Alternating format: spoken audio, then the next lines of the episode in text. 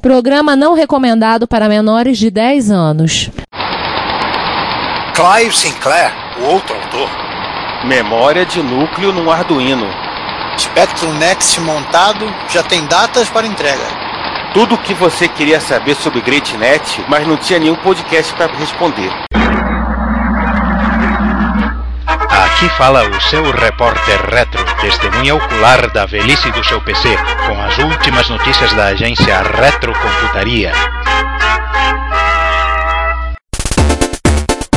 Bom dia, boa tarde, boa noite, boa madrugada talvez. Bem-vindos ao episódio número 37 do Repórter Retro nesta mesa de formato de ferradura. Quem tá? Eu, Giovanni Nunes e quem mais aí? Eu, Juan Carlos Castro. E eu, César Cardoso. E não, e uh, um ou outro intruso que po é, possa estar aparecendo no decorrer da, dessa gravação, né? É com o qual é. não nos responsabilizamos. Sim, pelas opiniões de, expressas de cada um deles. Não responsabilizamos nem pelas nossas próprias, que dirá dos outros. Justamente. E começando com o 2018 das efemérides, mais uma vez uma, uma sessão magra, né? Temos apenas uma, uma efeméride de 40 anos sobre um grupo de usuários de Apple II. Pois é, 40 anos do Cal Apple. Cal Apple, que é o grupo de usuários Apple há mais tempo, né, firme e forte, né, e para comemorar o 40 aniversário, eles distribuíram uma versão especial do, do né, né, da revista deles, né? Pode te dizer um fanzine. É, fanzine deles. E óbvio, né, com muitas matérias de 40 anos os 40 anos né, do próprio grupo, né, né, os 40 anos, é, as memórias do fundador do, do Cal Apple, né, Val, Val Golding, né, e, e tudo mais. Então, é assim, se, se a gente for pensar que a computação pessoal é mais ou menos aí 40, 45 anos, 50 anos, é um feito e tanto você ter um grupo de usuários que, que tenha, se, que tenha se mantido por 40 anos firme e forte. Eu já, eu já tenho o maior respeito pela MSX Rio, que existe desde 97, então imagina alguém que existe desde, 70 e, desde 78. E o, o, o, nome, o nome desse grupo trai as raízes de hackers telefônicos, né, da, da computação pessoal. Nossa, aí é... A zona, a zona cinzenta que ligava hackers e, e, freakers, né? Isso. E roubistas de eletrônica. Calma que isso ainda vai aparecer já já. Na verdade, o nome não é Cal Apple, é Cal APPLE, né? É uma sigla. Exatamente. Para não serem processados. Apple Budget Sound Program Library Exchange. O que, que, é Budget, Budget Sound? Será o nome de alguma cidade? Cara, boa pergunta. O que é um Budget Sound? Pode ser uma palavra que eles inventaram, uma palavra que a gente não faz a menor ideia do que significa, porque sei lá. Ah, tem matéria sobre o plasma. Tem. Versão 1.0. Exatamente. David Schmenck chegou à versão 1.0 do Plasma. Tá aí uma coisa que, apesar de ser puramente software e teoricamente de poder existir há 40 anos atrás, não, não tinha a menor chance, né? Da, a filosofia de, de máquina virtual e etc. que esse negócio envolve, não. Elas até existiam, né? O Puget Sound é uma. é uma universidade. Hum. A Universidade de Puget Sound explica, né? O, o, meio hacker ele se criou em, em universidades nessa época ele, ele, ele existia 90% ali mesmo. E, né, e muitas piadas. Sim. A sigla da universidade é UPS. Espero, espero que o uniforme não seja marrom escuro e com detalhes em dourado. Bom, então vamos passar para a sessão Hackaday. É, começamos a sessão Hackaday com um pedido de desculpas, né, porque na no, no repórter retro passado, nós deixamos passar batido por baixo de nossos narizes um item do concurso do Repairs You Can Print que o Danjovic deixou é, para a gente num comentário, que é a recriação de teclas que estavam faltando num MSX. Um MSX1 da Cássio. É que é um MSX muito pequeno. É, por isso, ele, ele passou muito discretamente. Porque esse, esse modelo de MSX, explica-se. PV16. É, o PV16. Ele tem, é um daqueles que tem joystick no teclado. Ou seja, tem teclas que na verdade são botões do joystick. É, é, é complicado. Ou seja, ele tem teclas que na verdade são joysticks. E, e... Bom, se o, se, o, se o nosso. É, na, verdade, na, verdade, é, na verdade, ele é um, ele é um, um gamepad que embutiram um computador, um computador dentro dele.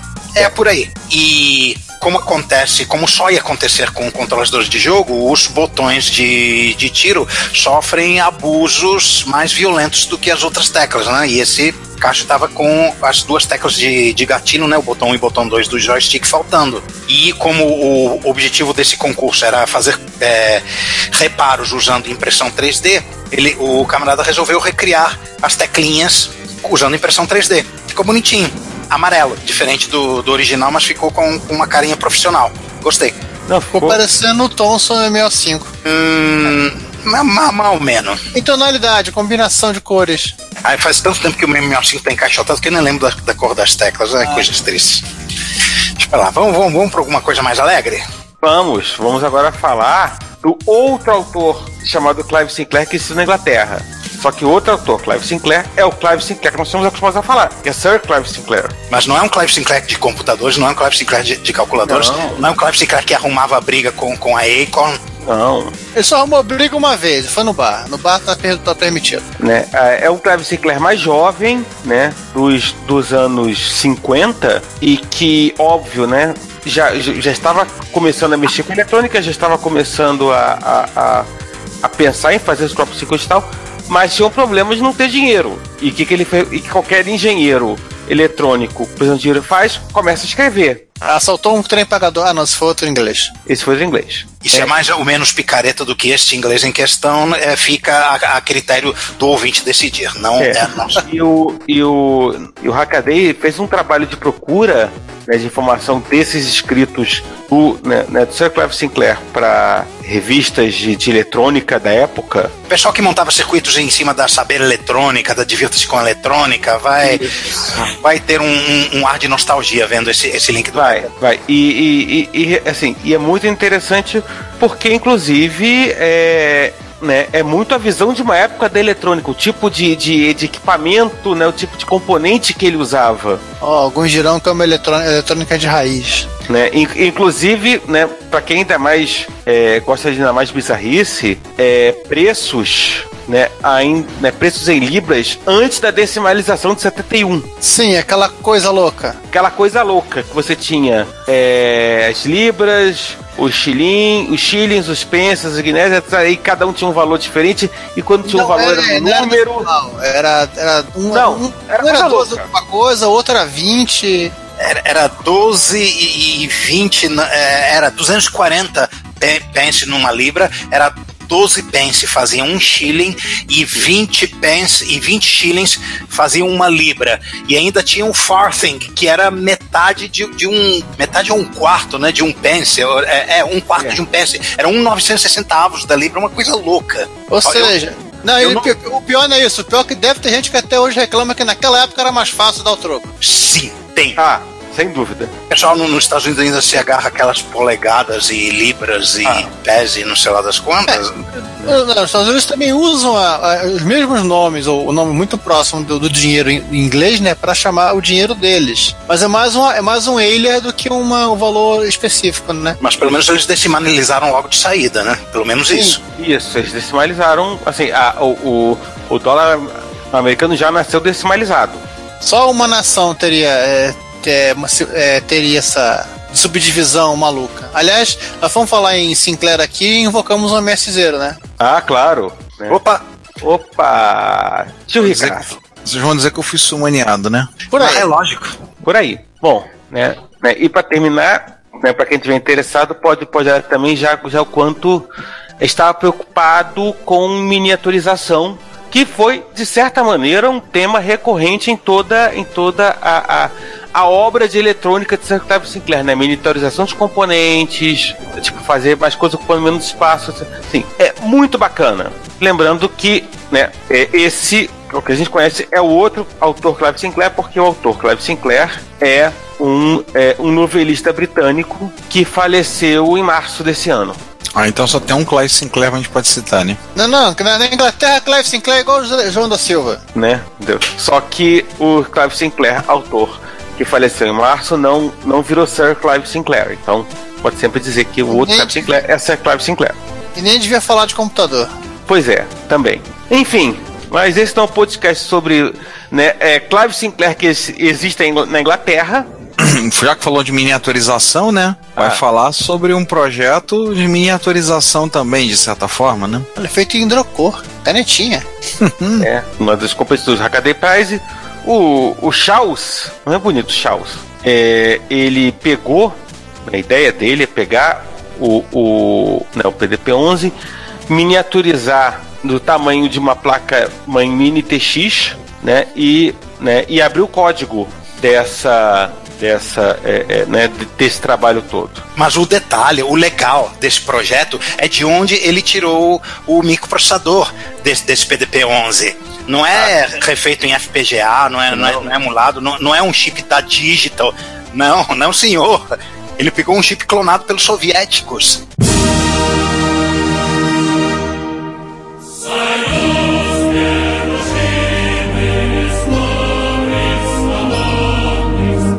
Olha. é, é, daqueles que eles usaram no Eletrônica BK e outros. É. O que faz todo sentido, porque, porque na realidade é, é, os soviéticos foram bem mais prolíficos nisso. A DEC também fez, mas os soviéticos foram mais prolíficos em desktops PDP-11. É, a DEC Sim. fez, mas bem, mas, mas muito, muito depois, né? né? Sem tanto entusiasmo, sem tanta, sem tanto sucesso, né? É, e, é, e já dentro daquele mundo confuso que, né, né, que a Dex se meteu em algum lugar dos anos 80 quando conseguiu sair. No finalzinho dos anos 80, quando ela. É. Tentou fazer as Vax Station e por aí, né? Não, tipo, aquelas coisas, é, é, tipo Deck Rainbow, Deck Professional, Vax Station, você não tinha nem ideia de onde o que, que a Deck queria da vida com aquele bando de coisa. É, eles estavam andando por aí que nem galinha decapitada. É.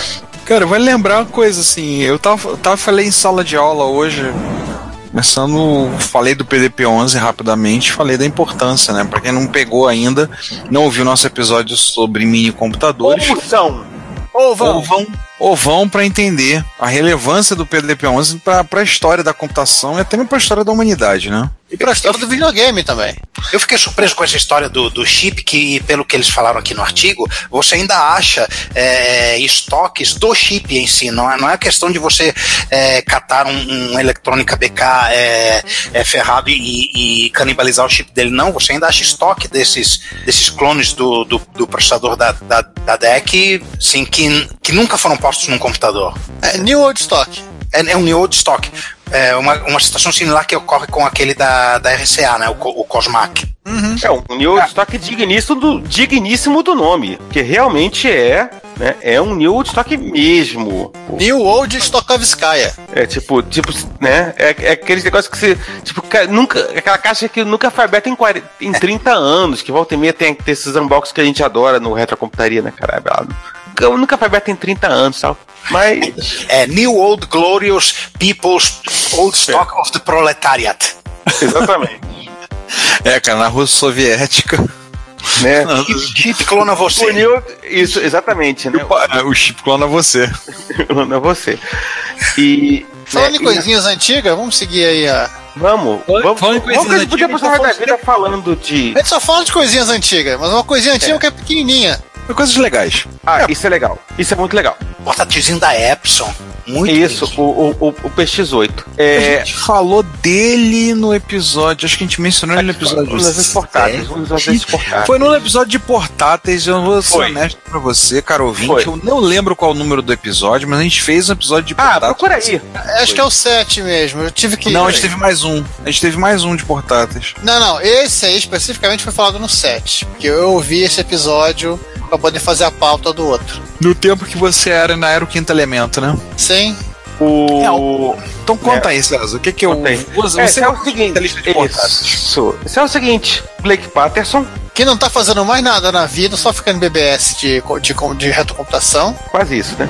né? né? Ele volta e meia, pega lá os, o, o, a, faz a coleção dele e, né, bota pra acessar a BBS e posta pra dizer, ó, possível. Aliás, inclusive, se vocês puderem tirar um, um retrocomputador, você pode, né, você tem um TCP/CR com o Raspberry Pi, que é um bom múltiplo, um Raspberry Pi, ou então você tem o, os modems Wi-Fi, tipo do Paul Rickers e tal.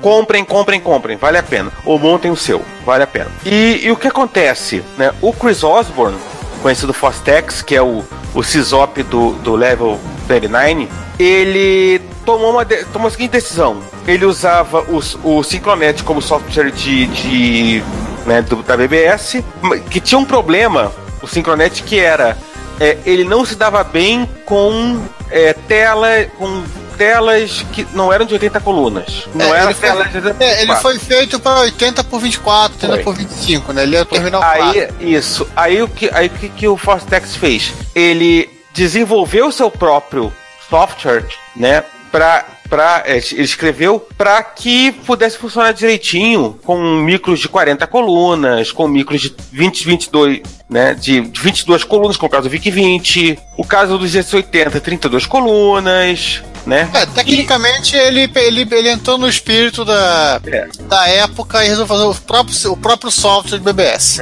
E um desses micros são alguns micros, é, é, alguns portáteis clássicos, tipo o TR-70 modelo 100. Mas é o Blake Patterson, né? Aí ele resolveu testar com um Epson PX8, que é 80 linhas por 8 colunas. É igual o NC100. Aliás, ao contrário, 80 80 colunas por 8 colunas por 8 linhas. 80 colunas por 8 linhas. 80 linhas por 8, por 8 colunas seria uma, uma- um jogo de Tetris bastante profundo. Isso é legal pra escrever. né? E o, e o PX8, né? Inclusive é um, só relembrando, é um micro interessantíssimo porque roda CPM 2.2 end ROM Na ROM. na ROM. Então não precisa de você ter um disquetão de CPM. ligou já tem. né? Ligou já tem. E aliás, um parênteses, né? Além, né, vocês não vão ver o teu trabalho, como qualquer coisa que o Blake Patterson faz, tem sempre um vídeo bacana pra você ver como é que funciona tal, né? Uma explicação bacana. E eu testei com o meu MSX1, né, 40 colunas Forever, e funcionou bonitinho, né? A coisa ficava meio zoada quando você tava com 40 colunas com o Synchronet e agora com o software do, né, que o que o Fortec desenvolveu, o bichinho tá rodando bonitinho 40 colunas. Então, César, foi aquela imagem que você mandou pra gente no final de Foi. semana. Foi, foi aquela, aquela imagem que vocês receberam, né? E ele, e ele né, né, inclusive naquela imagem ele conta um pouco como ele, como ele fez o software, que é uma coisa extremamente engenhosa. Eu fiz questão de tirar aquela foto pra isso. Mas enfim, você não tem acesso ao grupo de zap para retrocomputador, vocês não vão entender. Desculpe. Quem sabe no futuro. É, um dia, se- um dia se a gente tiver paciência, a gente monta um grupo de zap. Ou então não, também. Enfim, tá, enfim, qualquer coisa, a gente Continua ouvindo o Repórter Reto, vocês vão se informar. respeito. Nós vamos fazer um disque amizade do Retrocomputaria. Não. Temos que ser reto. Não, não, não vai. Aliás, Ricardo, Hum. é, já que você tá aí animado, já, já conta aí a, a próxima. É, interessante na próxima, na próxima notícia, é que isso aí é pro pessoal que é mais retro do que a gente, né? Entusiastas dos anos, na informática dos anos 50, 60, ou seja, o povo lá pra trás, depois do tempo, ainda antes do tempo do meu pai, é você procurar aqueles computadores antigos, tudo. Então tem uma matéria aqui interessante, quero fazer mostrando o início da computação no Quênia. Para quem não sabe que eu tô falando do Quênia, o Quênia é um país africano, né, banhado pelo Oceano Índico e então tem uma matéria bem interessante mostrando, mostrando quando começou né, todo o processo do início da computação no Quênia. Nós já falamos em episódios quando começou na América Latina, os primeiros computadores de grande porte chegaram na América Latina, tudo. Mas é interessante que ele está contando aqui, né, o, período final do Império Britânico, né, era o, o Quênia é um protetorado britânico. Então assim, a primeira máquina que foi para lá para ele era uma ICT 1202, que serviu à companhia ferroviária. ICT, International Computers and Tabulators, provavelmente outra empresa que sucumbiu ao passado. É, não é se falar você mais dela. procurar em a ICT, é, é um parênteses, a ICT, ela foi aqui. Se na, né, se você olhar na Wikipedia, ela, ela nasceu em 59, ou seja, é, né, né, já era uma fusão, uma fusão da British Tablet Machine Company com a Power Summers. Depois é, acabou comprando a, a, a, versa, a a divisão de computadores business da Ferrante e depois acabou virando parte da ICL, a International Computers Limited, em 1968. É. É, se fundiu com a English Electric Computers né, e formou a ICL. A ICL, na verdade, talvez seja até mais conhecida, porque a ICL durou é, mais tempo e acabou em 2002, na verdade. Então, É, essa máquina ICT, essa aqui, ela foi colocada em produção em 1960, lá no É. Quênia. Então tem, por exemplo, fotos do CPD deles, tudo lá direitinho, montagem lá direitinho, toda a estrutura. É, você tem, tem fotos do material, tem umas coisas a respeito, interessante. Mas o É. bizarro, o bizarro que aconteceu foi quando o computador chegou no fim da vida útil dele. O que foi feito com ele? Que por conta da, buro, da, da burocracia lá entre os, os, órgãos estatais e as empresas privadas, na, na, na hora que o computador fosse devolvido, eles te, alguém teria que pagar um imposto de, de importação altíssimo, de importação, de exportação, sei lá, por causa de uma máquina que era praticamente inútil, a não ser que ela fosse exportada, mas ninguém ia querer aquilo. Então o que, que eles fizeram? Eles exportaram pro meio do mar, jogaram aquele mainframe desse tamanho no meio do Oceano Índico. Sim. Ai meu Deus. É bom, os peixes também precisam fazer, saber fazer contas. Eles botaram o negócio num barco e na hora que saíram do mar territorial, teve é, gente de cartório para registrar, etc. Jogaram o negócio no mar, ponto. Saiu do território queniano. Ponto. Nos na verdade, dele... na verdade, quando saíram do mar territorial. Ah, das, dos, da área territorial do Quênia, eles deixaram o, o, navio no comando dos estagiários. Pode dizer que foi a primeira vez que o servidor caiu. É. Literalmente. Literalmente. O servidor, o servidor caiu e afundou. É, já, deve, já deve ter virado. Já, já, deve ser parte da mineralização do mar nessa altura. A água salgada corrói isso com uma rapidez é. que é uma beleza. Deve ter, virado um, deve ter virado um belo coral. E seguindo aí com o Hakaday. Ah, o. Quem é que. É, Giovanni, já oh, aproveita aí. Não, não, vai lá, Juan. Você que está empolgado com isso. É. Eu achei engraçadíssimo isso, porque o cara fez um, um shield para um Arduino que tem uma expansão de memória e essa expansão de memória tem apenas 4 bytes.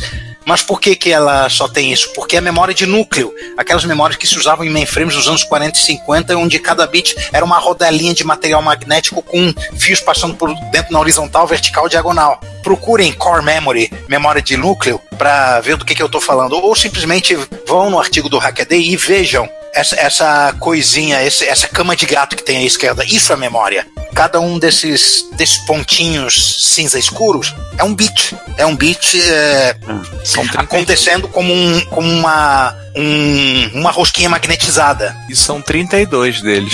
32 bits. Eu me pergunto se isso, se isso é exposto com memória endereçável mesmo. Deve ser. Dá para escrever Juan ah. aqui. Dá. E tem um videozinho mostrando como é que foi, como é que funciona a coisa, qual é o princípio. A matriz, a entrada verdade, do sinal. mais interessante, está à venda. Dá para escrever o nome da minha esposa também, mas tem que usar a ISO 88591, não pode usar o TF8. Ah, ah com certeza. Vai precisar de mais um, seria, seria 40 bits. Não, e se, se você achou legal, você pode comprar o shield de core, de core memory. Tá à venda. No Tindy. Agora, para que? É, é, isso, isso chama aquele cachorrinho da necessidade, né? Não é o primeiro shield de Arduino com Core Memory. Ah. Tem um, apareceu um outro, se procurar no Hackaday em 2011. Tem concorrência? É, por que fazer, fazer um troço desse? Porque eu posso. Esse, esse é o motivo. Não tem, não tem motivo, não precisa de motivo. Motivo é pros fracos. Agora, afinal, agora, final das contas, tá à venda, eu quero comprar onde é que eu compro, tio? Tindler, Tindler, não é Tinder? É Tindler.com. Tô procurando aqui, tô, tô, jogando dinheiro na tela, tô jogando a, o cartão de crédito na tela não tá acontecendo nada. Você vai em www.tindler.com e procura lá pela lojinha do, do carinha que é o. É o Kilpe. Kill Pelagem. Você entra no site dele que tem um link lá apontando pro pessoas que estão empolgadas, querendo comprar Core Memory. Ah, que esses 4 bytes podem fazer uma diferença para rodar aquele programa que, que você está querendo, né? Pô, nem fala. Quem tiver 40, ó, pra quem não quiser, 40 dólares, hein? Vem direto da Finlândia. Só, só comprar lá no Tinder, né? Isso, eu... O, o, Giovanni tá, tá, muito, tá muito fixado em Tinder aí, né? É porque é, ele comp... ter... é que ele abriu uma conta no Tinder esses dias. Sim, eu dei todas as pessoas. Isso a gente já sabia. Ah. Vamos lá falar. Vamos levantar uns defuntos? Vamos! Vamos. Rise from your grave. Começando com um pequeno artesanato em plástico, isso, né? Num gabinete de um Ué, mas por que que é azul? O... É a subseção do Rise for a Grave, né? A subseção do Nightfall Crew, o Shad. Provavelmente esse é um gabinete azul, que deve ter sido aqueles gabinetes novos que foram injetados agora de Commodore 64. Então hum. fez aquela captação no Kickstarter e aí o pessoal pensou bem, disse assim, não vamos fazer somente dessa cor, vamos fazer de outras cores. Por que, que o pessoal não vai fazer um Commodore 64 de outras cores? E fizeram, injetaram, por exemplo, azul. Provavelmente foi isso. É, então são os pinos para fechar o case com, feito com uma impressora 3D. Ao invés de usar o parafuso? Não ficou muito claro aqui o que, que aconteceu. Ah, mas tá quebrado aí, ó. Olha, olha, olha só dos lados do. do é, a. É, talvez deva, não o, deva não ter. É, provavelmente aconteceu alguma coisa e ele teve que recriar esses, esses pinos de fechamento numa impressora 3D. Aliás, é, tirando o fato do, do pino de fechamento, vocês viram essa placa mãe de Commodore 64 que tá azul? Tava ali Pois embaixo. é, Não, olhem a quantidade de coisas que estão, de, digamos, de, de hacks nessa placa. Nossa senhora. Pera aí, mas a placa não é azul.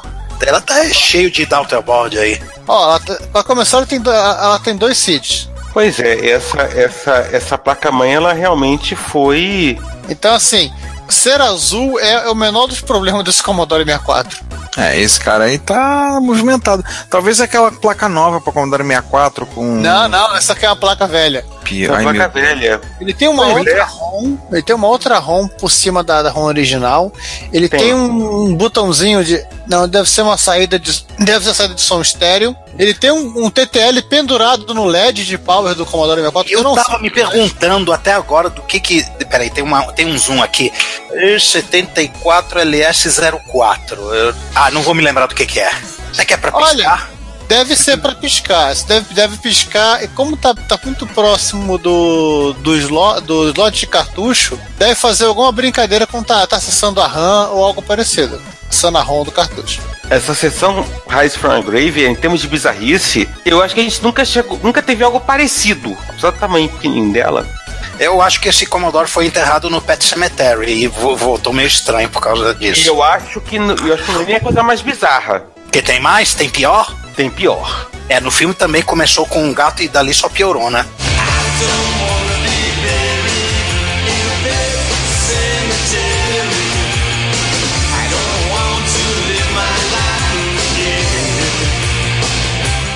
Ah, o João tinha que ver esse, cara. o João Cara, ia começar a ver, ia cara. começar a chorar aqui de emoção, Cara, lembrado dele. Cara, o João ia começar a chorar, Olha, um CD player de tu. né? Pra quem não entendeu, é um Laser Active modelo CLD A100 da Pioneer que o Chad pegou pra consertar. Nós E estamos o falando bicho isso. tava precisando. Tava, a, o li- a lista de defeitos era grande. Não, vamos lá. O- o- os, os cartuchos é, do módulo. Peraí, peraí, peraí, pode parar. Isso aí é um player de LD, mas e também Não. com Mega Drive? Pera aí que a gente vai falar desse cara depois que a gente consertar. A gente explica, você vai A ver. gente explica o que, que é. Né? Que é uma daquelas coisas que só faz sentido na SEGA. Mas Quem tudo bem. que- Pra quem achava que Terra Drive era estranho, né? Não, vamos lá.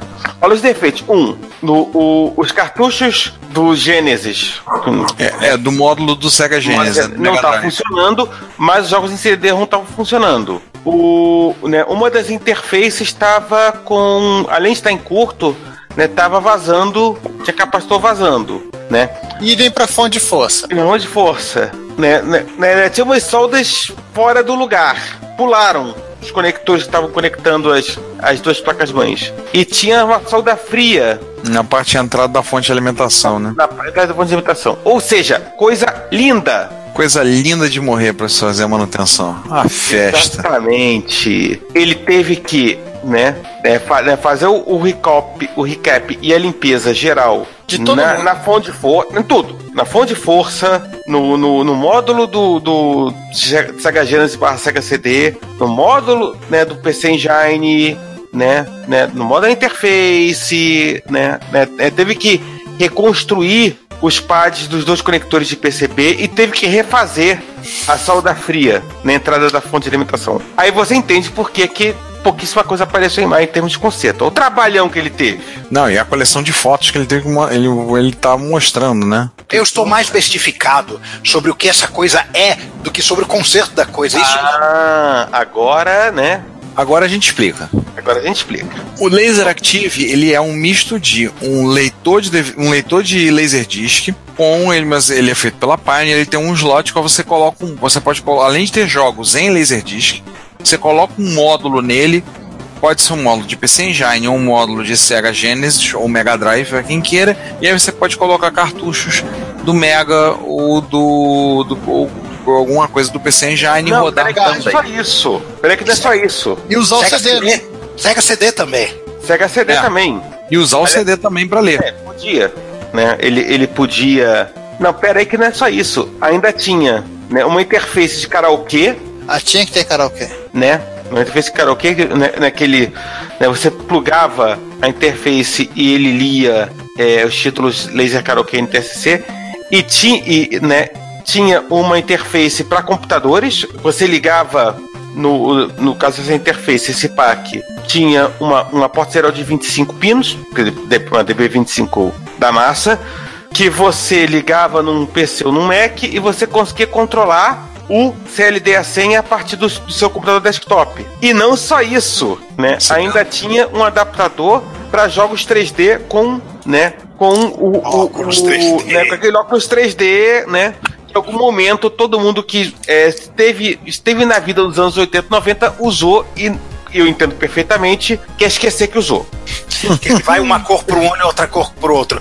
É, Exatamente. Giovanni, o, o, o, Emil vai ser acometido de uma subida vontade de, de ter um desses, sim ou é claro? Não sei. Você fala do óculos 3D? Não, da, da, da, da em geral, de, do, do, do, desse laser active aí. Ó, oh, não sei dele, mas sei de pessoas que venderiam três olhos pra, pra ter um. Nós sabemos de algumas pessoas, ou só sabemos de uma pessoa que vendeu o laser active dele porque tava difícil para consertar. E o problema do dele era na, era na parte realmente do LD. Mas ele não tinha nenhum módulo. Sim, João, eu tô falando de você mesmo. E sim, João, estamos, estamos sempre solidários a você nesses dramas que você passa na vida. E é. vamos dizer. Um deles tem que vender um laser active. Cara, esse laser active, esse bicho é muito pesado. Bicho é enorme. Eu lembro de ter visto um na, no, no, no encontro eu lembro de ter visto do João. Pô, o bicho pesa, acho que ele pesa perto de, de 15 a 20 quilos. E sem os módulos de videogame, né? Seja, os módulos são raros e caríssimos. Achar um desse é, é dificuldade. E dá pra ligar esse, esse no MSX também? Não sei, aí você pode perguntar pro Márcio. Ah, tá. É, tec tecnicamente, nada, nada impede de você. É, se você tiver um, um, um né, lá o pack de, de computer né, de interface para computador, de, né, de você desco descobrindo como é que funciona a comunicação serial, de você, de, é, você fazer um programa e fazer rodar em MSX. É, o. A gente agora no encontro de Curitiba tava conversando com o Kadar e ele tava brincando com o Basic do Pioneer para fazer. para carregar certas coisas. Então ele tava. É programa, fazendo um programa em Basic, pode fazer chamadas e aí poder carregar imagens de um Laserdisc na tela. Ele andou fazendo experiências com isso. É, é possível entendeu? Mas esse o Laser Active não funciona como módulo para você ligar a um MSX ou um BBC Micro como ligavam. Né? Ele não tem, ele não tem o DIN 8 não, não tem. lá para fazer a ligação. Ah, não dá para jogar Badlands com ele. Felizmente não. Um respiro, eu, eu ouvi um respiro de alívio foi isso que eu vi, um respiro de alívio. No, no Museu do Videogame Itinerante, eles trouxeram um laser active, inclusive eu joguei num. Cara, eles usaram uma carreta pra, pra levar o, o laser active. É, tiveram, que, tiveram que botar ele em separado, né? É porque o é. museu só tem videogames itinerantes, não é isso? É, videogames itinerantes. Por isso que é o museu do videogame itinerante, não o museu itinerante do videogame. Não, mas o nome é assim, é, seria o certo Museu Itinerante do Videogame, mas o nome é Museu do Videogame Itinerante. É um, então é um videogame que anda por aí, né? Então, só vai ter Game Boy, Nintendo DS e outros, e outros ah, equivalentes, né? Não, DS é muito é. novo, vai ter o Cougar Boy. Ah, tá. Gente, Cougar Boy. Vamos falar dos Mano Parça? Vamos! Brasil! Prestigiando amigos, clientes e fornecedores, começando com os nossos velhos chapas Tecnobytes. O que, que temos deles? Power Graph Lite. É, eles estão, despa estão despachando Power Graph Lite. Aliás, no momento, no dia da gravação desse episódio, é, foram despachadas mais algumas Power Graph Lite, se eu não me lembro bem, três. Eu presenciei o devido teste das três e devido empacotamento. Momento, devido ao momento em que o Belarmino acendeu, acendeu o charuto, né? Deu a bafurada.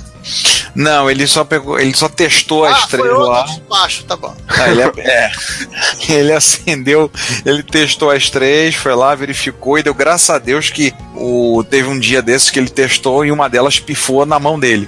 Deu problema na mão dele. Nossa. Falei, pô, que droga. Aí ele, droga nada. Que bom que pifou na minha mão, né? Já pensou se pifou na mão do cliente? Falei, é verdade, ia ser pior. Eu falei, que bom que pifou aqui. Aí, isso das Power Graph Lite. Já o Shockwave 2 está sendo. tá rolando a saída. Se você já tem, você não, não, não correu para pegar uma, eu acho que da última vez que eles me falaram, tava em 27 ou 28 vendidas. Corre lá para entrar na fila para pegar uma, uma Shockwave 2. É, mas tem senha, tá? É, outra que é bom lembrar, é uma coisa que a gente, eu confesso, é um furo nosso, não ter falado antes, que o Vitrola MSX chegou ao número 40 e encerrou as atividades. Explica para quem não é MSXeiro, vulgo eu e, e, e, e outros ouvintes, o que é o Vitrola MSX. É, e eu também. Eu não tu sabia. não é, você não, tu não é MSXeiro o quê, pô? Tu ainda tem a Turbo R, Zé.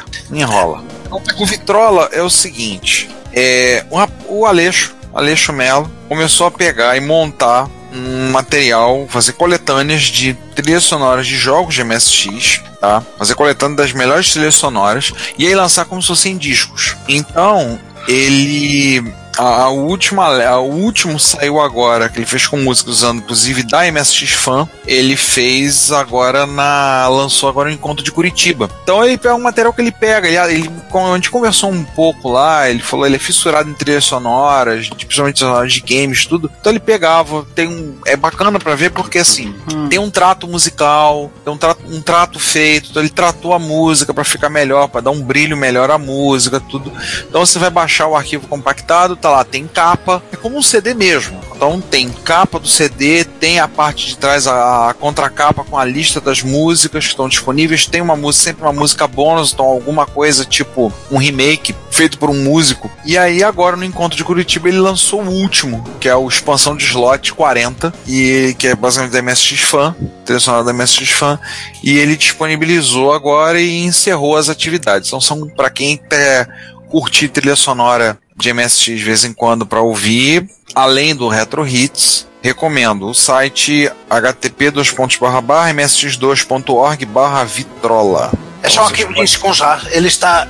Eu não sei se essas datas são confiáveis, ele está fazendo isso desde quando? Cara, eu vou te ser bem honesto, eu não sei. Porque eu- quando eu conheci, eu tive contato, ele já estava do meio pro final. Mas tem muita coisa. assim, Mais de 250 jogos, mais 40 volumes, mais de mil músicas, mais de 30 horas de música. Eu queria é, determinar se ele é inspirado ou inspirador do Retro Hits. Não, a gente não. Ele com certeza só começou depois. O Retro Hits a gente começou em 2010. Mas assim, é um trabalho um pouco diferente do formato que a gente apresenta pro Retro Hits. Mas eu já peguei alguns pra ouvir, caraca, muito bom. Muito legal pra ouvir. Assim, depois, depois você ouve e diz assim, pô, já acabou? Tá aí, vou guardar o link, vou guardar o link para futura referência. Sim, sim, é bem legal, vale a pena. E eu conversei com ele, a gente conversou um bocado em Curitiba, muito legal, muito legal o trabalho dele, muito bacana.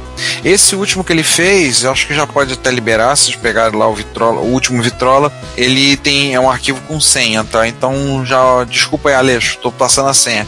MSX CWB, que esse último ele fez para lançar em Curitiba, pro encontro de Curitiba. Ele descobriu, destruiu um flyer para todo mundo lá, e nesse flyer tá lá, além do login, tá a senha para poder descompactar esse último, que é o expansão de slot, que é usando músicas que vieram da revista MSX Fan. Então você só, só você que está ouvindo esse nosso podcast tem a senha. É, se você teve no encontro de Curitiba, ganhou o flyer dele, ou você não tá ouvindo e ouviu o que eu acabei de falar, a senha, vá lá, baixa, usa, ouça, curta e manda um joinha lá pro Aleixo. Agora, seguindo aí, o que que temos, qual é a novidade? Temos novidades boas no Spectrum Next, finalmente? Ah, né?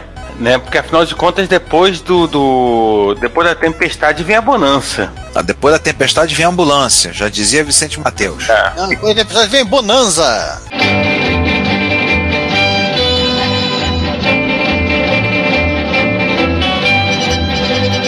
Os gabinetes estão sendo feitos finalmente. Ufa. Uh, finalmente, cara. Porque a gente até comentou no Reto Computaria algumas coisas, até botei um post lá falando sobre algumas coisas relacionadas ao Spectrum Next, uns problemas que eles tiveram, uns acontecimentos aí, né? Mas assim, finalmente os gabinetes estão saindo. E aí, no, no verão do hemisfério norte, eles vão começar a despachar, né? É, o Truco po- postou no Facebook umas fotos da, da, da produção dos, dos gabinetes. O- o- aliás, hoje, na, na- eu, eu vi esses posts dele hoje, na- no dia em que a gente está fazendo essa gravação. Então, a princípio é para é as férias de julho, né? Verão europeu, inverno nosso. É. Agora, Você vai poder, você vai poder dizer, fazer o unboxing do seu Spectrum Nex enquanto você escuta a música de verão que vai suceder Despacito na, na sua cabeça, não é isso? Nossa, não. Deus me livre. Quem está botando as manguinhas de fora? Frizz? Ah, Frizz. Como é que é esse negócio aqui na pauta? Freeze on Fire ou É, MSX? é, é, é, vo- é, você tem que ver o vídeo. É realmente pegando fogo, é tudo pro. Tudo pro page view? Não, não. Essa piada que não, não precisa entrar, mas eu, mas eu fiz essa piada em, em cima do vídeo. Vou deixar aqui pra ver depois.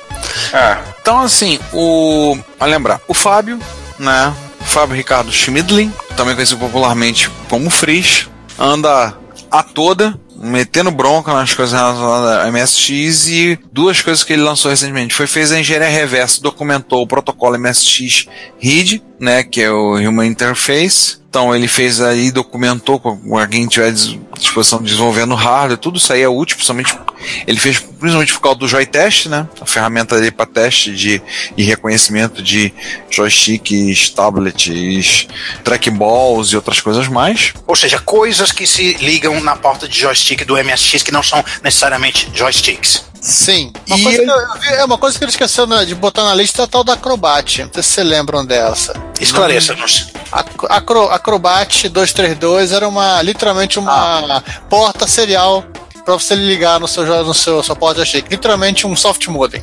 Ah, sim, sim, eu lembro dela. Quando você falou, não tava lembrando, tava, o nome não me era estranho. Se agora você falou, eu tô Nossa. lembrando. Que ideia maneira. Adorei isso. Ligar um modem na porta de joystick. Tem doido pra, tem doido pra tudo nesse mundo. Tem. Se você prestar atenção, você pode usar aqu- aquelas portas como uma porta de uso geral, né? Sim, ela tem entrada e saída, dá pra fazer. E ainda na mesma porta a gente tem engenharia reversa de um outro protocolo para leitura analógica, né? De pulse width modulation. É, A pedal. É com Pulse Wide Modulation, sim. Pra, então ele mostra como funciona, então passa explicações para quem quiser desenvolver. Se você estiver disposto a desenvolver algum dispositivo analógico que possa usar esse protocolo, um pad ou, ou alguma outra coisa do tipo, tá lá, ele tem o documento, tá lá todo explicadinho, como você fazer, bem escrito por sinal, com bastante informação. Bem, bem joinha, joinha. Algo que pode servir de subsídio para fabricantes de hardware, né? Sim. O, o Fábio tem tido uma preocupação muito grande em tratar sempre com é, seguir o máximo padrão, de incentivar o pessoal a programar, segundo é o padrão, fazer o uso, do- fazer o uso de BIOS e coisa do tipo. Né? Se E- há padrão, eu não sou contra. é, isso aí são os europeus. Os MSXeiros é MSXeiros europeus. Porque afinal de contas, os brasileiros não suelen programar segundo o padrão. O padrão que está em minha cabeça. O Exatamente. padrão é meu, o, o, o padrão é meu e eu faço do jeito que eu quiser.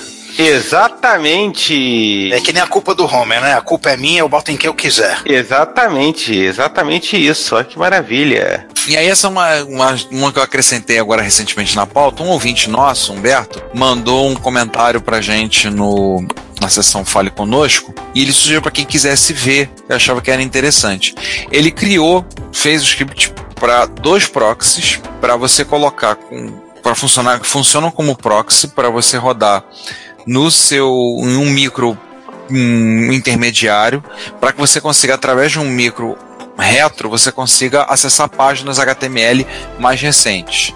Então ele fez um proxy que ele renderiza a página sem os tirando toda a parte TLS, ou seja, todo, tirando o HTTPS. Como ele disse, isso aí funciona bem com micros não tão retos. Então ele sugeriu que ele tem feito as experiências usando um iMac G3. Não é tão reto quanto que a gente trabalha, mas é interessante. E ele fez um outro que transforma tudo para HTML simples. Esse pode também, de certa forma, ser interessante pensando para pessoas que vão querer, é, de alguma forma, navegar usando um micro clássico. Então, está disponível, os dois estão no GitHub, os dois projetos. Um, inclusive, foi chamado de é o Mac Proxy, que ele fez, a gente vai usar no, nesse Mac dele. E o outro é o RetroProxy. Tá? Então, fica aí, dá um pulinho lá no GitHub, dá uma olhada, que é um negócio interessante. Você poder rodar isso aí fazendo, usando uma máquina, um PC, um Raspberry Pi, o que for, como intermediário. E aí facilitaria, no caso, o processo de renderização da página. É, o último que a gente vai falar é o que o Tabajara colocou o Alexandre Souza, o Tabajara, colocou lá no, no blog dele, no Tabajara Labs, que foi consertando, trocando capa os capacitores do 1721 no monitor retro, monitor de LCD mais querido e amado de todas as comunidades retro do Brasil. Eu tive um monitor que teve esse problema que ele está falando, e a gente comprou os capacitores e tivemos um mutirão de reparo de monitores em São José dos Campos há alguns anos atrás. Inclusive, mais uma vez, muito obrigado ao Edson Cadóia, que ele que se encarregou de fazer a troca dos capacitores, que é basicamente você tem um problema na fonte de alimentação desse monitor, que você tem estufamento dos capacitores. Isso não é um problema, isso é uma feature, para que você compre outro monitor depois de três anos. Então, assim, ele trocou. Não, e, não, e capacitor é um negócio que tem vida útil, não adianta. Uhum. Pois é. Então, assim, ele, conforme, da mesma maneira que o Tabajara sempre faz, né, colocou com bastante foto, bem explicadinho, todo o processo, inclusive mostrando a pachorra que é desmontar um 1721. Porre que é, para desmontar esse danado. Aí ele mostrando como foi feito, como fazer, tudo tirar para chegar na para chegar finalmente na placa que tem os capacitores estufados, vai lá e trocar. Eu tive dos meus monitor, acho que eu levei dois, se não engano, um a gente desmontou, verificou, não tinha problema, o outro a gente trocou. Mas sei que o, eu lembro que o K2 acho que trocou, se eu me lembro bem, acho que de 7 ou 8 monitores. A gente chegou a montar uma verdadeira linha de produção para desmontar os monitores, para ele trocar e depois serem remontados dá um trabalho para poder chegar, mas para quem tem o 1721 ou o 1921, que é o monitor por excelência que as comunidades retro adotaram, né, pelo menos no Brasil, é vale a pena. Dito isto, encerramos os amigos e vamos para os é. inimigos. Não. É nós. Quase. Não, não quase. quase. As notícias que abalaram o mundo, né? No top 5 do mês passado. Primeiro, um post animadíssimo do, do Ricardo, né que, né, que já começa avisando, né? Se você não gosta de GreatNet, você não, tá, você não tem o que fazer no Retrocomputaria, no qual, aliás, o Ricardo tá correto. Eu falei aí um pouco sobre as novidades relacionadas a essa placa Bombril do, do Eugene Britkov, né? Aliás, eu tive, curiosamente, também tive um comentário do próprio Eugene Britkov agradecendo pelo texto sobre a GreatNet no site. Depois eu mandei uma mensagem para ele lá no fórum da MSX.org falando lá. Aí eu tô contando um pouco do que eu tô. Uh, o, o, meu Retro Challenge pro ano é documentar a, a GreatNet, a Obsonet e trazer informações e redigir material sobre isso, facilitar para quem quiser a intenção de mexer. E aí eu tô, aí eu tô contando algumas coisas ali, fazer algumas coisas novas que ele colocou no, no novo firmware, inclusive a Great Cloud. Aí gente vai pensar o que é Great Cloud. Great Cloud é basicamente nuvem. No vídeo ele está usando apenas o espaço inteiro do HD. Ele usa Cal, F, Cal que vai lá acessa que é o programa, no caso, gravado em ROM para poder fazer rodado do Nexus, né, para acessar FDisk, aí vai lá, tem partições com 512 GB, uma partição com 700 GB, que negócio é esse? Aí tu olha assim, peraí, o que, que é isso? Aí você vai entender depois. Ele fez um acordo com. Isso é uma coisa que eu até nem botei no post, porque depois eu fiquei sabendo. Ele fechou um acordo com o pessoal, com o Prodatron, que é o que tá por trás do Symbols, aquele ambiente gráfico para MSX, Amstrad, CPC, Amstrad PCW. E aí ele está reservando um espaço tá tudo configuradinho nessa versão nova do firmware, que aí você pode ter um acesso, tem 100 MB de espaço gratuitamente no servidor do Prodatron para você poder usar, poder salvar arquivos lá também. Então você poderia Olha, literalmente. Prodanet. Você... Oi? A Prodanet. É, não, aí no caso é a Great Cloud. Você teria a possibilidade de usar, botar seu MSX na nuvem. É, roxo de inveja Google Drive. Com certeza. E ele colocou, ele inclusive vai ver o. Ele disse que depois vão divulgar como vai ser para você, que se você quiser montar sua própria nuvem da Great Cloud, como você fazer. Isso eu não verifiquei ainda se ele já divulgou já liberou. Mas ele já atualizou o manual com as informações, ou seja, o manual que já era grande, está maior ainda. 212 páginas na última vez que eu olhei. Qualquer dia ele vai fazer um cartucho só com o manual do, do G8net. Ah, o cartucho acho que não, mas caramba, cara, é grande. Ele demonstrou um jogo que ele fez, um joguinho de cartas em rede, que eu não identifiquei como é que é o jogo. É, é um. Acho que é um jogo mais russo, uma Durak. É, é, o, é o truco dos russos, no mínimo. Tá, deve ser uma parada dessa, deve valer vodka, é. coisa do tipo. E aí ele botou também um vídeo que ele você pode baixar inclusive do site tocando vídeo. Você vai inclusive descobrir o gosto musical do Russo, tocando Brian Ferry, tocando Slave to Love. Tá lá disponível. Então, é, eu tenho que atualizar a minha. Aliás, tem aquela ferramenta nova GR8CFG, que é um, feito um programa em Basic para configurar ela. Então eu já tenho, eu tenho que atualizar a minha. E aí foi uma surpresa para mim para encontrar um comentário do Eugene Britkov no Reto Computaria. E ele contando a questão que é, são só, é um volume de 100 mega, mas você pode posicionar do jeito que você quiser. E aí ele falou, se tiver qualquer dúvida, fique à vontade para perguntar. No Facebook? Né? Não, ele, ele, ele responde no na MSX.org, no fórum da MSX.org. Eu já andei fazendo perguntas a ele e ele, vou te contar, ele é até bem rápido para responder. E aí você rapidamente identifica ele lá. Né? O avatar dele é o Doc Brown. bem legal bem legal. Assim, a, a, eu falo que a, a GreatNet, como você sabe, é a interface bombril porque ele só não botou a pia do banheiro, porque a pia da cozinha já estava lá dentro ocupando um bocado de espaço. Tem de tudo ali dentro. Ela é cara pra chuchu, mas eu vou te contar. Compensa para quem tiver interesse. Vamos continuar nas melhorias, vamos falar da, do episódio 2? Vamos. Episódio 2? É, Nemesis 3, também conhecido como episódio 2. Ah, sim, sim, sim, sim. O. Eu fiz um post há um tempo atrás falando, listando patches para melhorar jogos da Konami. Então fiz lá e, inclusive, eu me dei o trabalho um dia desses de começar a aplicar esses patches nas ROMs. E aí eu descobri que tem Vampire Killer, acho que é o jogo que tem mais patches. Eu encontrei uns 4 patches diferentes pro Vampire Killer. E saiu um patch agora pro Nemesis 3, episódio 2. Que aqui entre nós, para mim, é o meu Nemesis favorito. E vou dizer para vocês, ficou bonito. Ficou maneiro, tá? Ficou bem legal. Já saiu o patch, já saiu, já está disponível, então ele já botou, então ele colocou scroll fino, os gráficos estão melhorados, as rotinas de turbo do, do, do Free estão disponíveis, então você botar no micro mais rápido, funciona sem problema. É, colocou as vozes digitalizadas, se você tiver botar duas SCC, ou se tiver uma GreatNet, usa ela para emular o, SCC, o segundo SCC.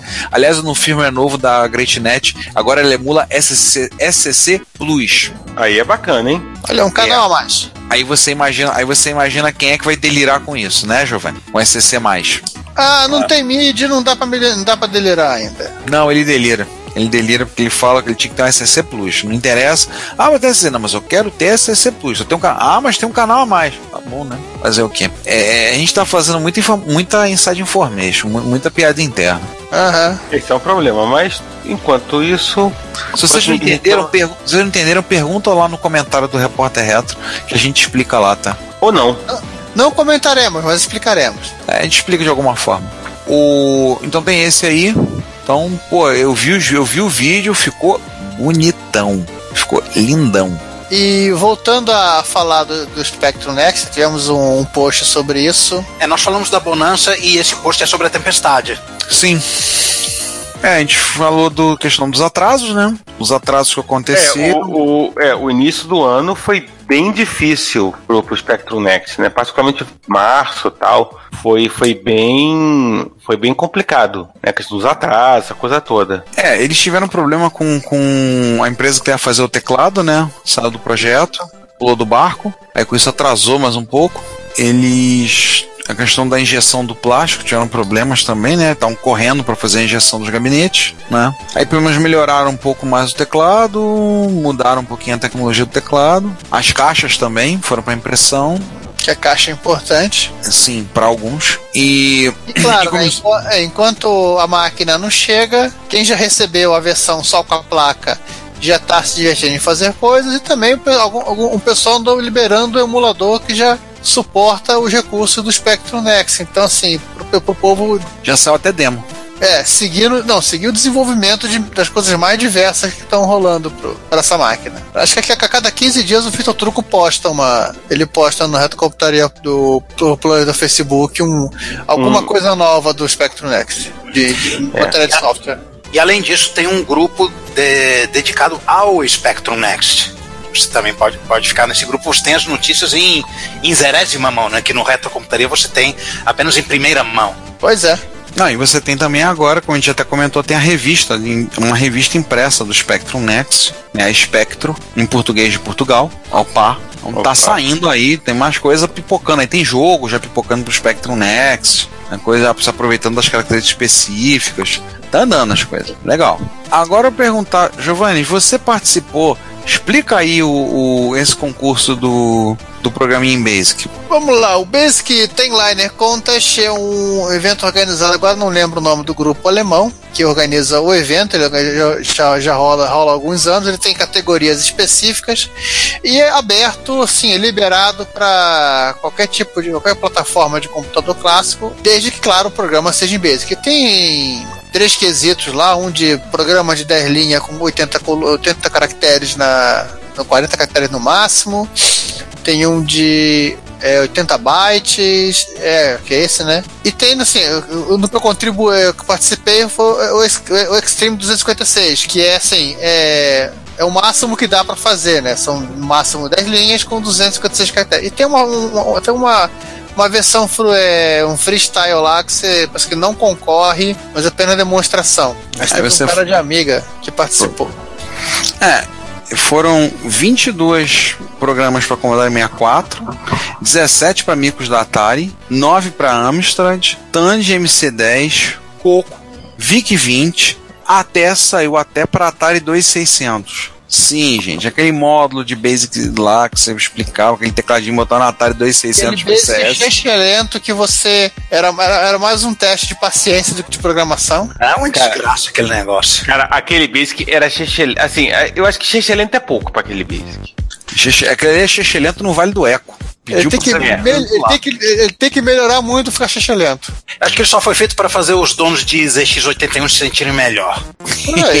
E assim, houveram três entradas de MSX, uma delas foi escrita por esse cidadão que falou há pouco. Está aqui, oi. Ele aí, que tá aqui do, tá aqui do lado. Fa- Falar, falar nisso, Giovanni, eu andei jogando um joguinho de Atari 2600 que tem mó cara de, de jogos feitos num, num contest deles. Sa- Sabe qual?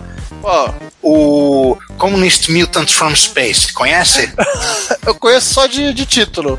Gente, é tipo um, um galaga- meio galagazinho, meio Fênix, meio Galaxian. Ele, ele é bem simplesinho. Pega um Stella, pega uma, uma- um pack de ROMs que, que você carrega ele rapidinho, vê, vê, vê como ele é bem simplesinho e, e bem, e bem divertido de jogar. Pergunta idiota: é um Galaga que vem descendo em vez de ser insetos, são foices e martelos? O jogo em si não tem nada que, que lembre qualquer coisa Rússia comunista, mas resolveram dar como nome a esse jogo Comunistas Mutantes do Espaço Sideral. Assim, por- por- porque, por- porque podiam, só, só, só por causa disso. porque era legal. Era Reagan, é tempo de Reagan, Guerra Fria, etc. É, ameaça vermelha, aquela, aquele troço todo. Então, Um, um bait das, um bait, né? Né, Um name baiting básico aí, né? Pra as pessoas ficarem felizes. é por aí. Mas fica a sugestão aí, Giovanni. Pe- Pega, pega esse jogo e dá uma olhadinha nele. Vou dar uma olhada. E só pra matar a curiosidade, pra responder aquela pergunta que não foi perguntada, na, das 17 entradas do Extreme 256, eu fiquei na 11 colocação. Olha, a melhor colocação do, do jogo de MSX. Tá bom, só tiveram dois jogos de MSX aqui. Pô, mas tá bom. Mais uma colocação chegava na, na zona de pontos. É, pois é. Exatamente, né? En- Entrava na zona de pontuação. Bom, Ricardo, o próximo aí que é, que, né, né, que é mais um filho seu, Ah, é. Tem uma cara de pinta do pita, quinta do Pitaco. Isso aí numa quinta ou não? São saiu no domingo. Tá. Mas você já. Mas você, ah, falando, vocês viram a imagem que eu botei que eu consegui colocar pra ilustrar? Tô pensando em fazer isso em casa pra arrumar meus micros. Gostei. Ah, eu vi.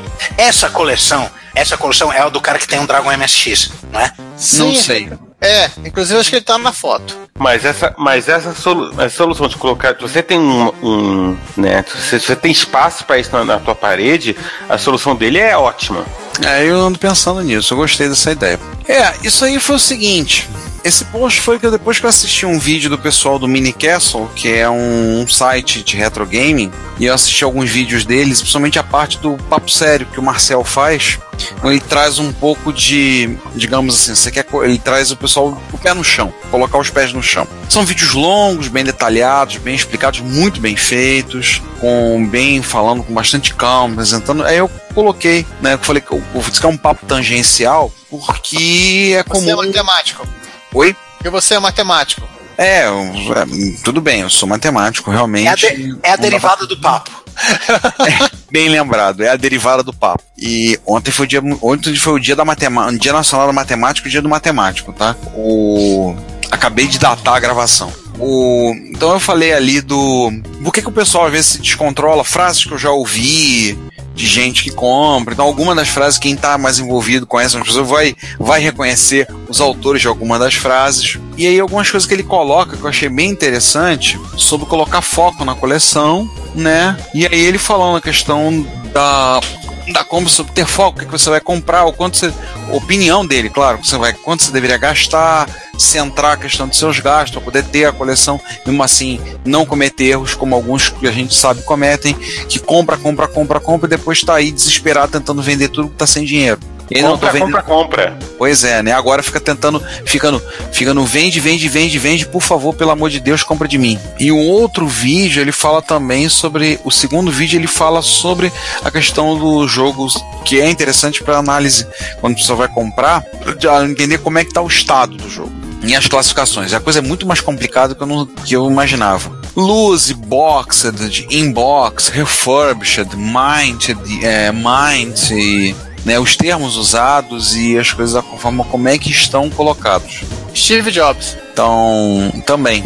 Aí ele não cita o Steve Jobs como exemplo. Mas, tipo, como avaliar se o cara tá vendendo o jogo? Uma das coisas que ele fala, por exemplo, você, como você pegar um jogo, avaliar o cara ah, tá vendendo, nunca foi aberto. Aí você vai lá olhar, pede para ver as fotos e você vai ver exatamente se realmente o cara não pegou aquele jogo, abriu e, e plastificou e tá tentando te enganar ou não. Nunca foi aberto. Foto do jogo do, do console funcionando. Não, mas tem gente que faz, ele mostra a forma como é que é, como é que é o, o padrão de ser embalado. Não são vídeos curtos, tá? Cada um tem mais de 45 minutos. Então, por isso que eu botei num domingo para você ver no, você ver no final de semana, tá? Inclusive o nosso nosso chapa o Sérgio Vladivals, é, Vladislavskis mandou uma sugestão, comentou, né? Ele até falou, né? Uma, o, joga literalmente na sua cara que você não deve, você não quer escutar, mas tem que passar por isso. É igual injeção em farmácia. É. E ele, ele sugere mais um vídeo, né? Para ser visto do pessoal da Warp Zone. E ele sugere mais um vídeo do caso do Rafael da Warp Zone comentando a respeito disso, assim. É interessante, né? Só questão de foco, ter foco na coleção, essas coisas assim. Para não passar por situações como eu já ouvi alguns dizendo, se eu olhasse para minha conta bancária, eu não tinha saído do meu primeiro mico. É, assim, é, é, é aquela história, né? É, é, particularmente coisas que, que envolvem coleção e, e, e desejo e tal.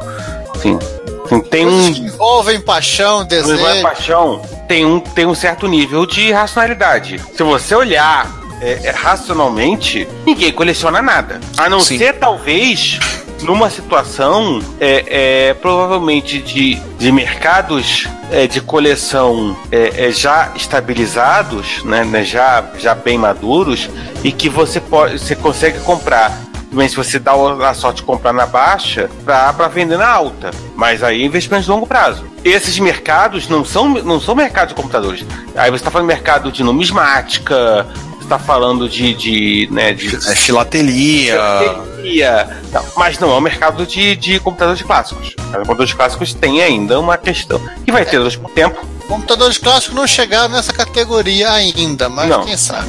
Olha, eu. E eu, eu, e eu acho que não vão, eu acho que não vão chegar por mais 20 ou 40 anos. Uhum. Acho que não você, chegar, não. A gente está falando disso, vocês entenderem a questão de, do mercado, essa questão. É, eu, quando tive, quando viajei e fui na Europa, encontrei lojas e tirei foto de lojas especializadas em filatelia. Não é uma, é uma coisa completamente impensável no Brasil. Mas eu vi. Mas tem lojas de filatelia no Brasil. É que assim, elas não ficam, não tem vitrine, né? não são lojas de, de lojas de, de, rua. Você Sim. vai encontrá-las em edifícios comerciais, com endereços específicos. Mas assim, loja de rua, um fila, de filatelia, por exemplo, é uma coisa. Eu conheço uma loja, por exemplo, no centro do Rio de numismática. Mas o cara não vende só, não trabalha somente com notas e cédulas, cédulas e moedas. O cara trabalha também com CDs, DVDs usados, essas coisas assim. Ele tem um trecho lá que ele também trata coisas para numismática. Mas um pouco também isso, acho que o mercado de micros clássicos vai chegar lá vai, tá, tá, na, vai demorar para chegar ao ponto de estabilização que é o mercado de, de carros, né? Pessoal de peças, tudo para carros antigos, carros clássicos, para não falar assim. Né? É, vai chegar e para isso lá tem que passar, vai ter que ultrapassar o grande deserto da especulação. Os caras que vendem TR, Turbo R a 8 mil reais no Mercado Livre e, e pedem 2.500 reais no Expert, todo, todo Se maltratado. vale, se vale a dica, né? É, a trilogia do. Não sei que termo ele usou para. O William Gibson usou para essa trilogia, que ela engloba reconhecimento de padrões, Território Fantasma e História Zero. O primeiro livro, Re- Reconhecimento de Padrões, chega a falar um pouco sobre coleção, sobre colecionadores. Tem, no caso, focado na curta, que é aquela calculadora mecânica de Liechtenstein, não, é Luxemburgo, né? O cara, o cara explica, inclusive, como, como é essa, essa coisa do de como o mercado se profissionaliza. Essa calculadora que você está falando não é a curta? É a curta. É um cilindro, aquele que tem um cilindro com uma alavanca. Sim. Sei, Também sei. tem desse 81 na, na, na história. Mas ele não chega a ser tão retro assim. E vale a pena. E outra, assim, pra quem quiser de coleção e, e a coisa passional, a paixão, né? A, ser, ser irracional, é, você é fogo, eu sou paixão, tudo mais, pra tô cavando aí no, no, no Repórter Retro, assista um filme já um pouquinho antiguinho, do, é, chamado Violino Vermelho, que tem o Samuel L. Jackson e é falado em uns cinco idiomas. Eu não vou dar spoiler. Assistam, procurem na, nos melhores Netf- net- Netflix do, do, do bairro. Violino vermelho. Violino Vermelho. Ou então você procura na locadora do Paulo Coelho. É. Ó, Violino Vermelho é um dos poucos filmes onde Samuel. Jackson não, não fala motherfucker. Isso torna ele uma raridade. Porque até nos, não- até nos Vingadores ele já falou motherfucker. É, é, é óbvio que não vai ser a última vez que a gente vai falar disso, de coleção, computadores e, e, e né, coleção e tudo mais. Enfim, mas a gente ainda tem que tocar pra frente, né? Ainda faltam algumas coisinhas aqui. Aliás, falta agora agradecer aos nossos é, queridíssimos comentaristas que estão lá todo episódio do Retrocomputaria colocando seus comentários. Bem forte Sim. comentando nos comentários. Exatamente. Então já, já vamos entrar na, nos comentários, no comentário, no comentando nos comentários? Já. Sim. E, Ó, Cláudia, solta a vinheta aí, Cláudia, vambora. E entrá-lo-emos em grande estilo, porque na primeira parte do episódio 85 temos um comentário que nos dá uma bela quantidade de contexto histórico, né, para variar, né, do comentário de Mestre Gessel, que começa assim: o TI 994, não o 4A, o 4, antes de existir a linha, iria usar um processador de 8 bits que a Texas ia fazer, mas quando ficou claro que esse chip não ia sair, o projeto foi remendado para usar o TMS 9900. O preço inicial de 1.200 dólares incluía um monitor colorido feito de uma TV adaptada, né? É uma história que já, já vi em várias outras vezes. O TI 994A era metade do preço, apesar de ter um teclado muito melhor por não incluir um monitor. A ideia de devolver 100 dólares, o rebate, para quem preenchesse e enviasse um cupom, era porque muitas pessoas acabariam não fazendo isso, de modo que poderiam anunciar um preço igual da Commodore nas revistas, mas muitas pessoas pagariam mais. Na prática, a maioria das pessoas conseguiu desconto. Ah, vai jogar 100 dólares assim fora? Como a Texas ganhava com cada cartucho e cada periférico, ela achou que podia tomar prejuízo na venda de computadores e recuperar com o resto. Só que quem comprou o TI 994A por 100 dólares não comprava unidades de disco de 500 nem muitos cartuchos de 40 comparado a uma pessoa que tinha comprado a mesma máquina por 600 dois anos antes. É, pessoa em questão que deveria estar muito pau da vida, né? Era um público- era, um público, era um público completamente diferente, eles não levaram isso em conta. A Texas Poxa, po- é, poxa do Bill Crosby na, na porta com dardos. Verdade. Até nisso eles foram infelizes, né? Putz, botaram um estuprador de, de, de, de garoto propaganda. Ai, ai. Das voltas que Ah, não mas dá. isso, isso foi depois, né? A Texas já tinha usado essa estratégia com relógios de pulso digitais e calculadoras. No primeiro, ela se eliminou e entregou o mercado para os japoneses. E no segundo, ela conseguiu continuar depois de eliminar os concorrentes domésticos. Um desses concorrentes foi a Commodore e o Jack queria vingança.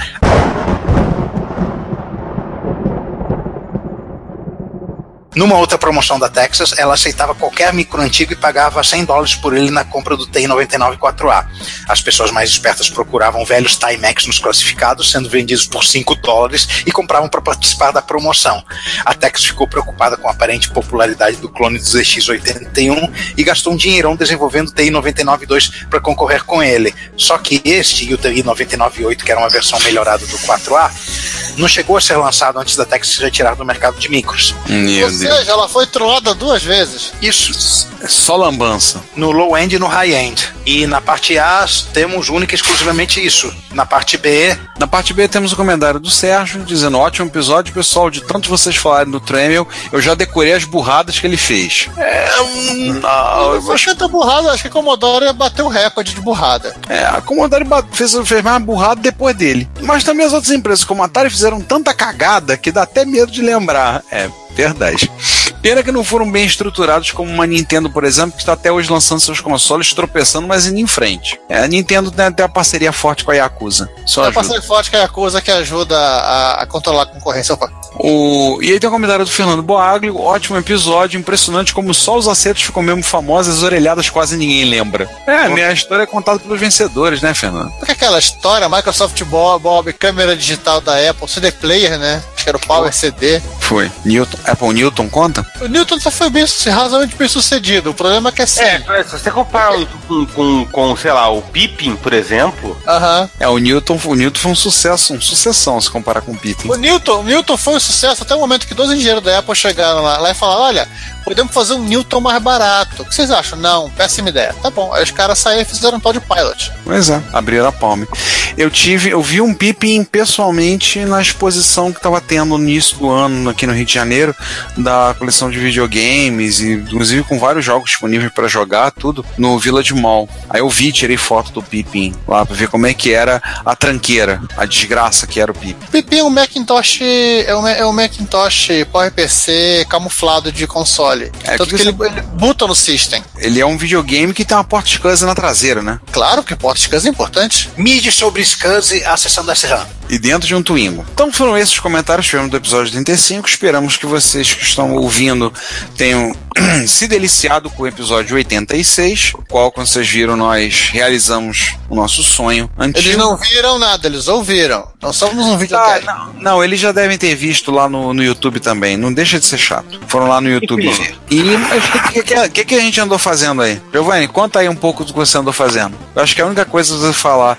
Eu ia dizer que eu participei do Fala Séries sobre Star Trek Discovery, não sei se eu já falei. Já falei? É, já de novo, de novo, de novo. já falei isso? Já, então dane então corta. É, fala você o que você fez. Tá, tá bom, vou falar assim.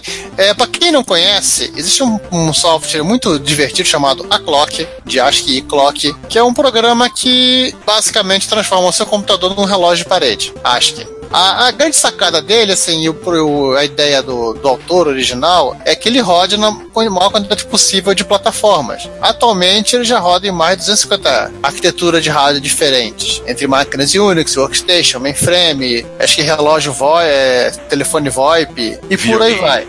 É, consoles, tem a lista na- no site. Eu fiquei namorando esse troço, aliás, a, a versão de referência dele é escrita em AUK. Pra quem acha que AUK é só pra fazer search replace. Ai. Ai. aí É, eu namorei esse programa durante um tempo e pensei como, fa- como fazer a fazer uma versão para MSX. Eu pensei em fazer em Assembly, eu pensei em, em várias maneiras. Até um belo dia que eu resolvi, me, me empolguei e usando a versão, a versão do, do Spectrum, que roda no CPM Plus, eu compilei ela no. que é feita por Retexena, eu compilei ela pro, pro SDCC, em cima da, de uma série de bibliotecas já desenvolvidas para esse compilador, ele parcialmente funcionou. Já que ele parcialmente funcionou, vamos tentar. Vamos tentar fa- fazer com que ele funcione de verdade, né? Então, assim, o que eu, tá no meu blog, eu postei uma, uma quantidade de coisas que eu andei fazendo, até porque explicando por que eu não usei MSC, né? Eu usei MSC e, e todos os truques que eu usei para manter uma certa. para melhorar a velocidade e assim- e ainda assim manter uma certa compatibilidade com o MSX. Tanto que eu fiz um programa que, se é para trabalhar em ASCII, ele tem que trabalhar em todos os modos de texto do, disponíveis no MS-DOS, seja tanto os que são ASCII de verdade quanto os chips GIS. Então, o programa funciona inclusive se você tiver um Turbo R com Kanji-ROM 1 habilitada. E tem os truques aqui que eu usei, é, é, muita, muita coisa interessante, interessante está no código. Eu me diverti finalmente entendendo como funciona ponteiro em C. Eu criei uma biblioteca em uma biblioteca em C para acessar a, a função de relógio do MSX e por aí vai. É, bom, só uma pergunta. Então você aprendeu que a lição mais importante de, de, né, de ponteiro em si é que ponteiro em si não é bumerangue, né? Se você Não, jogar, ele não volta. Não, nem um pouco. Falando nisso, Giovanni, você já falou com os caras lá, já, já, já declarou a eles que você portou, já mostrou pra eles? Eu mandei, eu botei um comentário no, pro Temox, é que ele, ele tá falando assim, eu tô um tanto ocupado no momento, assim que eu tiver liberado eu vejo teu código pra... Já tem um pull request pronto. Ele tá pedindo pra ver quando alguém vai portar pra rodar no Fusix e no Zix. Olha. Tá na lista do. Tá na lista dos desejáveis. Caraca, que é um porte pro Aztec C. Meu Deus do céu, quanto tempo não ouço falar disso? A coisa mais legal desse, dessa empreitada aqui foi que as rotinas do lado do espanhol, do Avelino, todas elas, elas, elas simplesmente enviavam coisas para acessar a BIOS. Não tinha nenhuma. E a única rotina que tinha um retorno era, era um troço tão simples que assim era quase intuitivo como ele era recuperado o valor. Mas como eu, eu usaria a rotina do CPM para pedir a hora e ler isso, eu não fazia a menor ideia de como fazer, não tinha exemplo. Então, eu literalmente me senti um hacker, eh, gerando uma função falsa em C, só para saber como ficaria o código em, em assembly depois de ser depois de interpretado, para poder saber como fazer a, a passagem de valores. Me senti quase um Linux Torvald. Né? E por falar em coisa que a gente está fazendo, quando vocês estiverem ouvindo esse, esse podcast, né, esse repórter retro, é amanhã, né? Pois é, amanhã estará começando os três dias mais fudebas do ano. Estará começando a Retro Rio 2018. Esperamos todos vocês lá presentes na Retro Rio. Serão três dias onde vamos ter um pouco de tudo, inclusive alguns dos meliantes que cometem esse podcast e esse site que vocês visitam. Esse site bonitinho, cheiroso, legal e retro sem perder a ternura. A Retro Rio vai ser então dias 31 de maio, dia 1 dia 2 de junho, quinta, sexta e sábado do feriadão de Corpus Christi. Local é Centro de Arte Municipal Caluxo Gulbenkiana, Rua Benedito Hipólito, 125, no, na Praça 11, no horário das 10 horas da manhã até as 18 horas a princípio. Mas se você chegar lá um pouco antes das, um pouco antes das 10, tá bem-vindo também, tá? A gente vai estar montando coisa, arrumando. Tá bem, tá bem chegado. Ajuda para montar a mesa é sempre bom. É, se você vai levar algum micro para expor, por favor, ah, corre e coloca o seu nome lá no form- preencha o formulário. Pra gente Bom, poder ter uma noção de Você já devia ter feito isso, né? Pois é, você já devia ter feito isso. porque a gente A vai. gente, é, já, a gente já imprimiu e não vamos imprimir de novo, não. Porque a gente colocou uma lista de. Nós fizemos um formulário para o pessoal preencher, como todo ano a gente tem feito, para as pessoas preencherem o formulário para a gente poder colocar a. Para ter uma ideia de quantas mesas vão ser usadas, as mesas serão alugadas, o espaço não tem mesas o bastante, né? eles não têm mesas para o encontro da no... encontro da envergadura, que é o nosso encontro. O não preencha, só preencha lá no formulário. A gente vai botar as mesas, vão estar etiquetadas. O custo da mesa é 10 reais por dia, por mesa. Então, se por exemplo, você quer três, você quer duas mesas para os três dias de encontro, vai ser duas vezes três, seis, 60 reais. Então, você já deveria ter preenchido o formulário, espero que você tenha preenchido. Vamos ter algumas novidades bem interessantes no- que serão lançadas lá. Então vocês terão a oportunidade em Avan Premiere ver a nova revista impressa nacional sobre MSX. Depois da MSX Force, agora está saindo a Clube MSX, trabalho, Ah. do, trabalho do nosso chapa Mário Cavalcante. Olha, Ricardo, Hum, é, guarda um exemplar pra mim. E outro pra mim, eu, eu não vou poder ir na desse ano. tá bom. Vou falar com o Mário pra gente guardar Eu tô- assim. tô falando com o Mário. É, inclusive com artigos escritos por dois, por dois, duas mentes de baixa resolução dessa equipe, né? Esse cara que tá aqui à minha esquerda, o Giovanni, e o outro que não veio, o João. Não, não escrevi não, você trabalha como consultor. Ah, vai dormir, vai. Ele me falou que você escreveu coisa. Não, o pior de, o melhor de tudo é saber que ele conseguiu fazer o João entregar no prazo. Sim. Cara, isso, isso é, olha. Não, não, ele me contou, sabe como é que ele conseguiu? Ele Taca, perturbava o taca João. aplauso aí, Simone.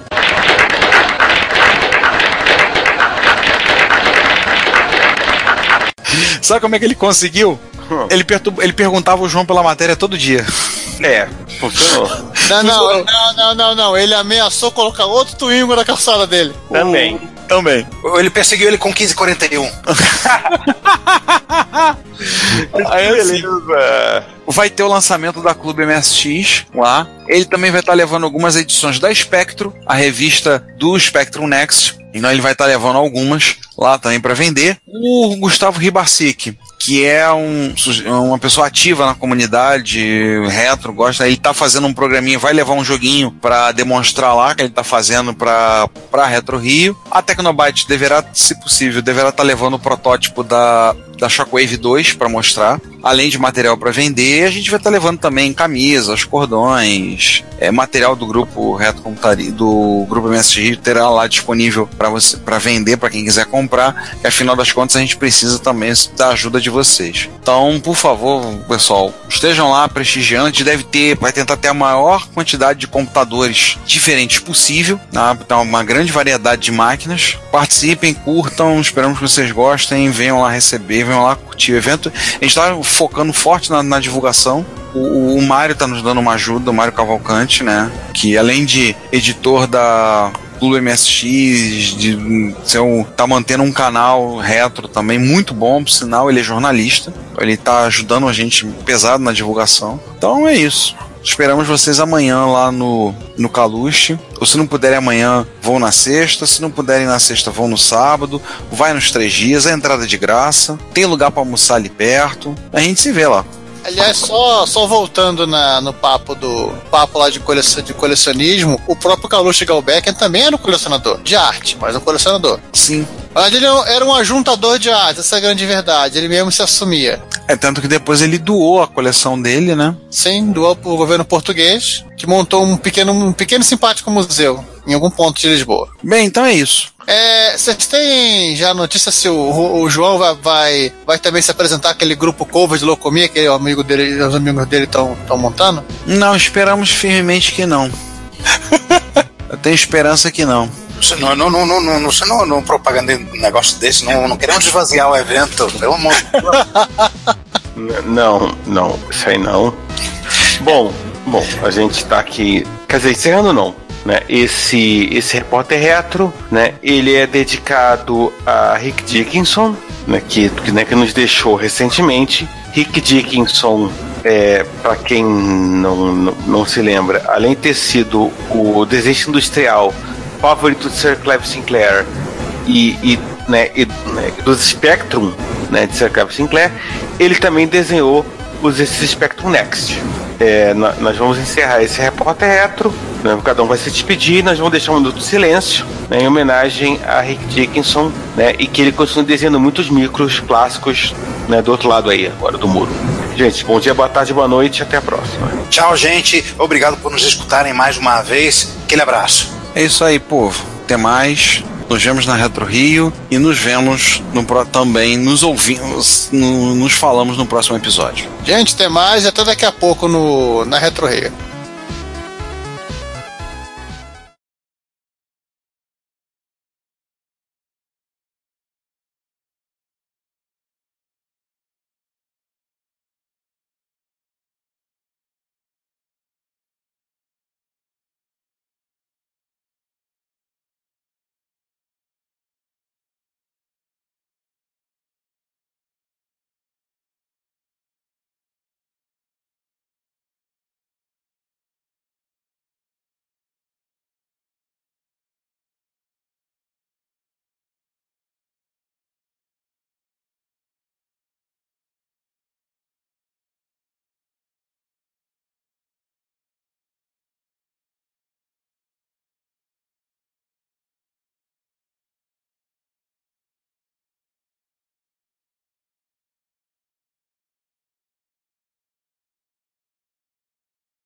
Se você quiser enviar um comentário, crítica construtiva, elogio ou contribuir com as erratas desse episódio, não hesite. Faça! Nosso Twitter é retrocomputaria, nosso e-mail é retrocomputaria.gmail.com e nossa fanpage é facebook.com retrocomputaria. Ou deixe seu comentário no post desse episódio em www.retrocomputaria.com.br. Como sempre dizemos, seu comentário é nosso salário. Muito obrigado e até o próximo podcast.